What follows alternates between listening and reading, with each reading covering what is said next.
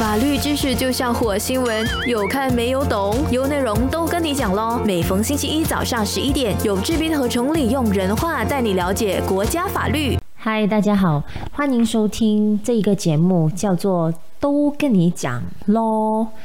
那么 law 呢？这个 law 呢是英文字母 L A W，法律的意思。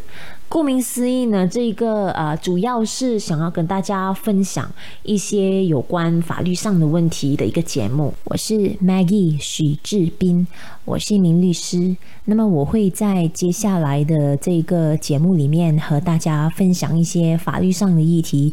偶尔呢，我也会请一些律师嘉宾来跟大家分享。所有的言论或者是观点呢，都是从一个纯属分享的一个角度来跟大家呃分享一些法律上的这一些资讯，它并不能构成是呃不能构成法法律意见。那么如果啊听众们有遇到些什么法律上的问题呢，还是建议能够寻求专业的法律意见。在这一集的节目呢，我就觉得说，有很多人可能对法律就是有一个似懂非懂的这一个样子，所以呢，我就想趁着这个机会来跟大家聊聊什么是法律啊，呃，法律有什么功能啊，它和我们的生活又是不是息息相关啊之类的这一些问题。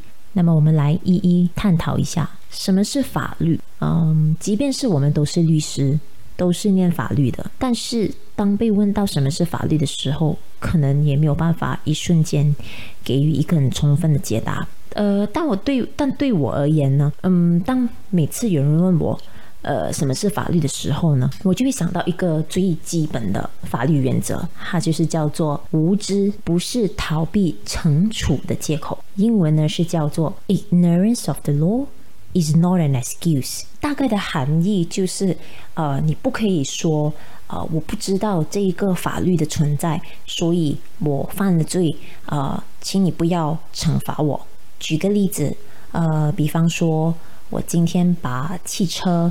停泊在一个违规的地方，呃，然后我收到了一个传票，我想要跟当局说，有关当局说，呃，其实我不懂停泊汽车在这里是违规的，请你把那个传票收回去，呃，所以呢，这个时候呢，我刚刚说的那个法律原则，ignorance of the law is not an excuse，就不可以，呃，就不会允许你用这个无知来。啊，逃避法律责任。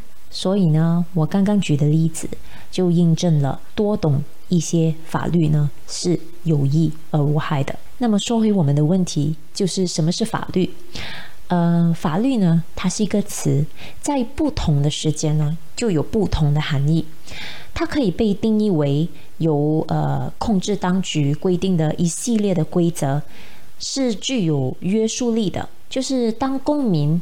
不遵守这些一系列的规则的时候，就会受到制裁。其实呢，法律和我们的生活是息息相关的。嗯，它其实就存在我们的日常生活里面。无论我们在周围看到些什么，一切都和法律有关。有的时候我们可以看到它，有的时候我们就没有办法看到，但是就可以感觉到它。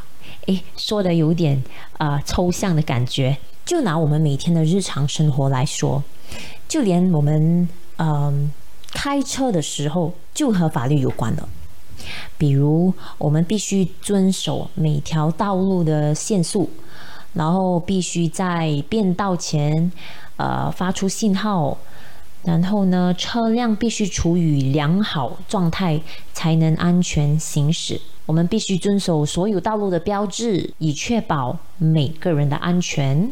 当然，关于安全驾驶的还有许多其他的规则，例如系好安全带、清醒驾驶、不要分心、在某种情况下只能让车内的人数达到一定的数量、不要鲁莽驾驶等等等等。所有这些的法律的目的呢，就是要确保没有不愉快的事情发生。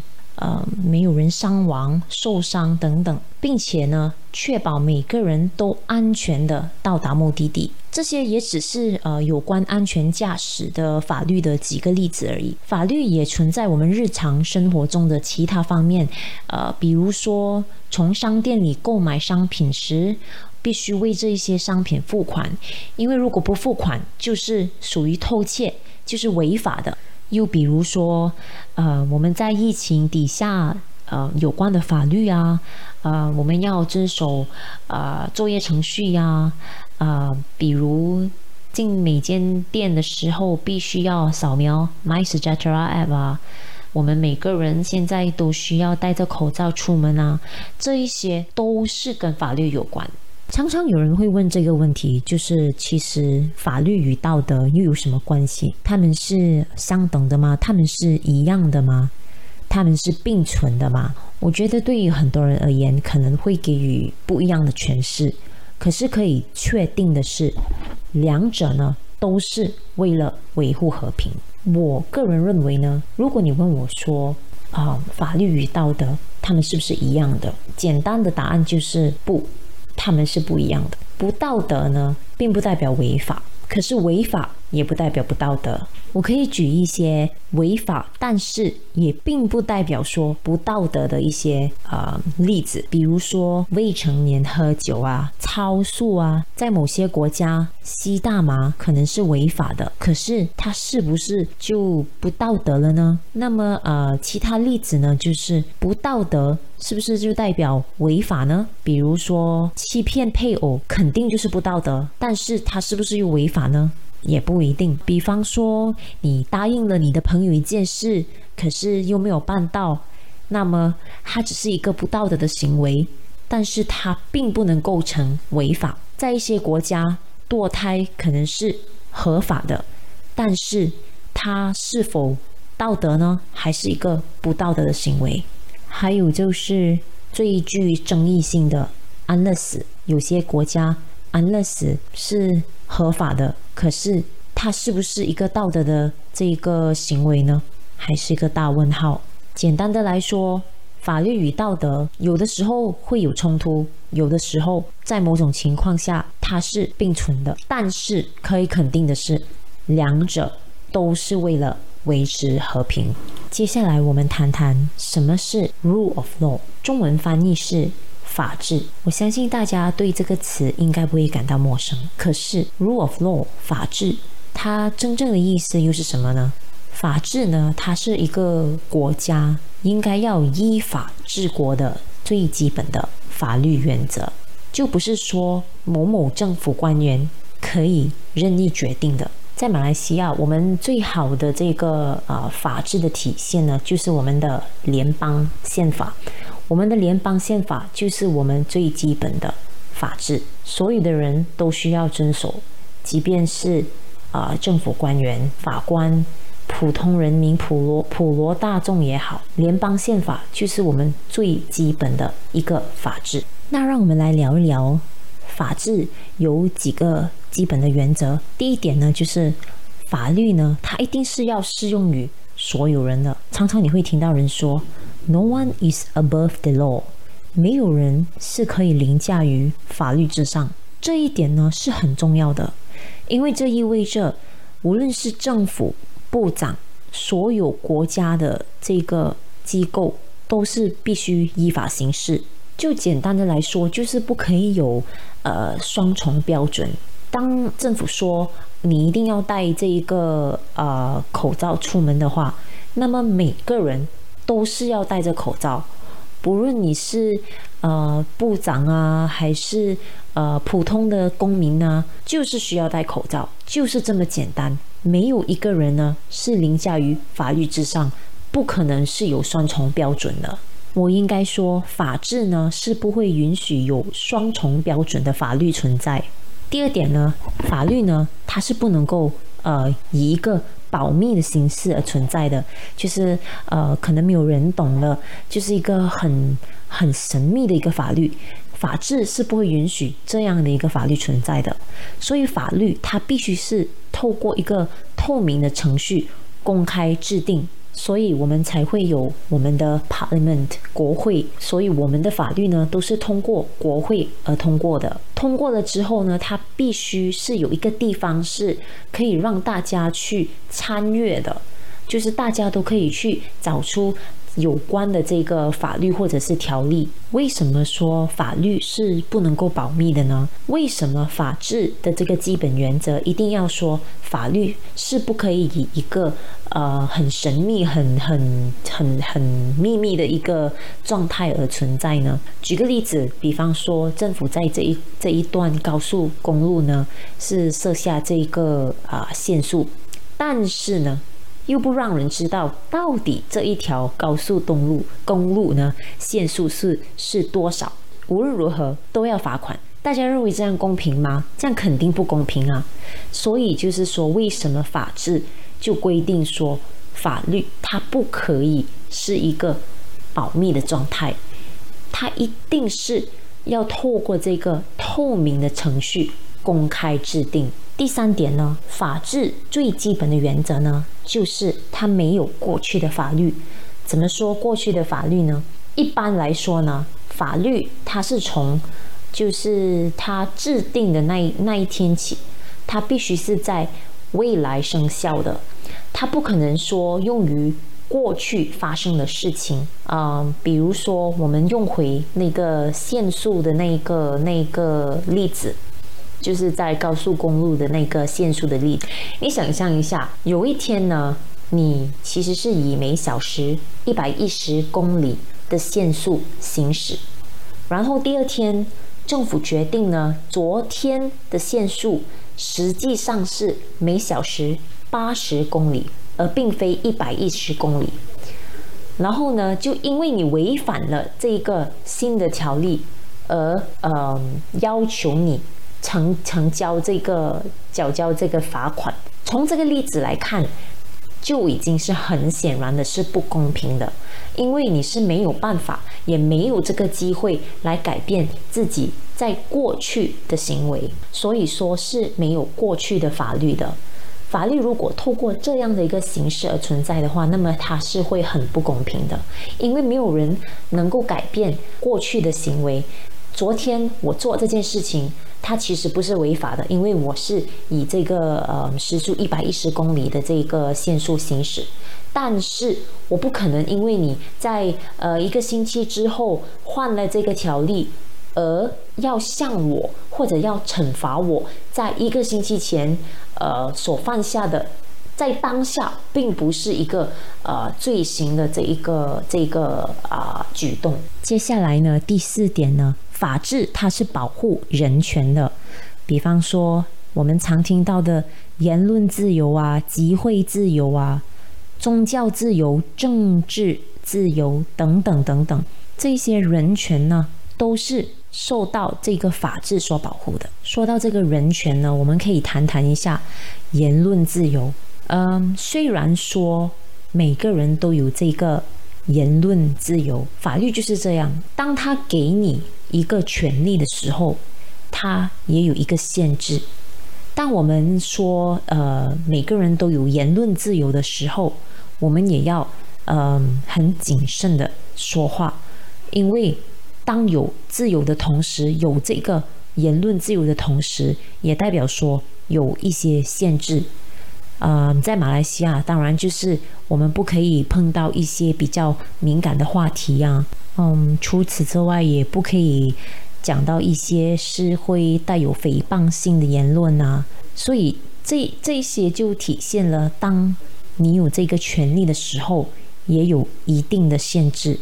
说到这个人权呢，不得不提的这个啊人权呢，就包括得到公平。听证的这个权利，就是说，如果当某一个机构或者是某一个单位要对你做出呃裁决的话，那么他一定要给你一个有一个公平听证的这个机会。我们先不说，嗯，在法庭的这个程序，就打个比喻，当一个雇主要去呃裁退这一个呃员工的时候，他也必须要。有一个方式，或者是一个程程序呢，去裁退这一个呃员工，并不可以说我就是很单纯的不喜欢这个员工，所以我就要把他给裁退。呃，如果是呃这一名员工他犯下了一些错误，而你想要裁退他的话，那么你最基本的你要尊重他的人权，尊重他有一个公正的这一个听证的这个机会，就是呃，就是你需要先给他一封信，去解释他为什么犯下这一个错误。所以呢，就是不可能直接就把一个人给裁退，在没有给他一个机会解释的情况下，就把一个人给裁退。法庭的程序也是一样的，法官呢是一定不会在没有聆听被告的故事的时候，而，对一个人做出裁决。以上所分享的呢，都是有关一些法治的基本原则。啊，我们刚才总结一下，我们刚才所聊过的，就是有关于到法律必须要适用于所有人，它不能是一个保密的一个呃事情，没有过去的法律，然后呢，法治它是保护人权的。接下来呢，让我们来聊一聊，呃，什么是民事和刑事。我们常常都会听到，呃，有人说，这是啊民事案件啊，这个是刑事案件啊。那么到底两者又有什么分别呢？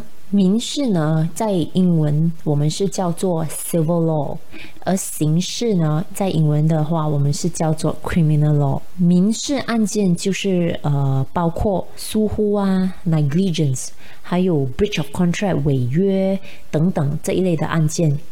而刑事法的例子呢，就包括啊盗窃啊、殴打和谋杀事件这一类呢，就是归类于刑法案件。民事法呢？民事法是处理个人或者是呃组织之间，还是呃公司之间的一些纠纷。就是呃一般上呢，都是原告是呃对这个被告采取行动，然后呢索取赔偿。一般上都会涉及到啊赔偿的这一些啊诉呃诉讼。而刑事法呢，就是处理一些犯罪啊，还是一些呃刑事的这一些案件。刑事法它就没有涉及到呃个人跟个人的纠纷，它是其实就是政府呃向这一些呃被告呢采取行动，采取法律行动。所以呢，这个刑事法跟民事法最大的分别呢，就是民事法呢，它是个人对个人的一个呃诉讼的这些案件，而这个刑事法呢，就是政府对被告采取的一个法律行动。那么在举证方面呢，又有什么不一样呢？在民事法呢，呃，那个原告我们自称为 plaintiff。然后被告呢是称为 defendant，那么举证的这个责任呢是落在原告的身上的。原告呢他必须提出的这个呃提供的这个证据呢，它必须是超出概率平衡的一个证据。什么是概率平衡呢？英文是叫做 balance of probabilities。简单的说一下，就是你最少原告。必须举证呢，是超乎于五十一八线，或者是五十一八线，就是说，呃，比方说你去呃对另外一个人啊提出诉讼啊，是关于违约的，那么你身为一个原告，你需要举证的这一个责任呢，就只是 balance of probabilities。不需要说九十九八仙到一百八仙，这个人肯定是违约。但是你只需要给法官证明说，啊，那个概率是的确是有超过一半呢。你是可以成功的证明你的案件的话呢，那么就已经算是胜诉。至于刑事法方面呢，呃，我们这个主控官我们是称为 public prosecutor，然后被告呢我们是称为 accused，那么马来文呢我们是叫做 orang kena dulu，简称呢是 OKD。那么在举证方面呢，主控官是有这个责任去证明说，如果他要成功将这个被告定罪的话，他有这个责任去证明的这一个他的案件呢，要达到的标准呢是排除任何合理疑点，英文是叫做 beyond reasonable doubt。换句话说呢，就是我们常常听到的，呃，这个这个案件呢，因为法官觉得有个合理疑点，所以呢，被告呢就无罪释放。所以，所以换句话说呢，如果被告可以成功的去啊提出一个合理的疑点，那么法官就必须要把这个被告释放，就没有办法对这个被告定罪了。那有人可能会问，为什么这么不公平？为什么就呃民事我们就需只需要证明五十一八先，可是呃当来到刑事法的时候就这么的严格，呃就一定是必须是排除任何合理的疑点。那么其实道理很简单，因为当我们提到刑事法的时候，惩罚是包括不只是罚款，它可能是坐牢。也有可能是更严重的话，可能是死刑。如果说涉及贩毒啊、谋杀啊，所以他的那个后果实在是太严重了，他也剥夺了一个人的自由，对吗？就进监牢肯定就是没有自由啊。所以，所以当来到刑事法的时候，那个法律呢其实是比较严格的，因为毕竟它涉及剥夺。某个人的自由，所以在有呃合理疑点的情况之下，就没有办法向一个被告定罪了。当然，他不是说什么样的疑点法官都会接受，不是任何的疑点被被告提出都会被接纳，他必须是一个合理的疑点。在这里可以跟大家分享一个案例，在大概二零一二年的时候呢，就有个外国人，他吞了这个有这一个毒品的胶囊进他的啊身体里，然后当他抵达我们的吉隆坡机场的时候，就被逮捕了，然后被控上法庭。因为他的身上呢是有这个大概呃五百多 gram 的这个毒品。那么这一个被告的解说呢，就是他在他的他自己的家乡呢，他是呃他的爸爸生病了，所以他就跟向朋友借了一笔钱，然后这位朋友呢就跟他说啊，你吞下这一些含有金粉的胶囊，把它带到马来西亚。然后呢，就会给他一笔钱。那么他想要提出的疑点就是说，他不知道这个胶囊里面呢是含有的是毒品，而不是金粉。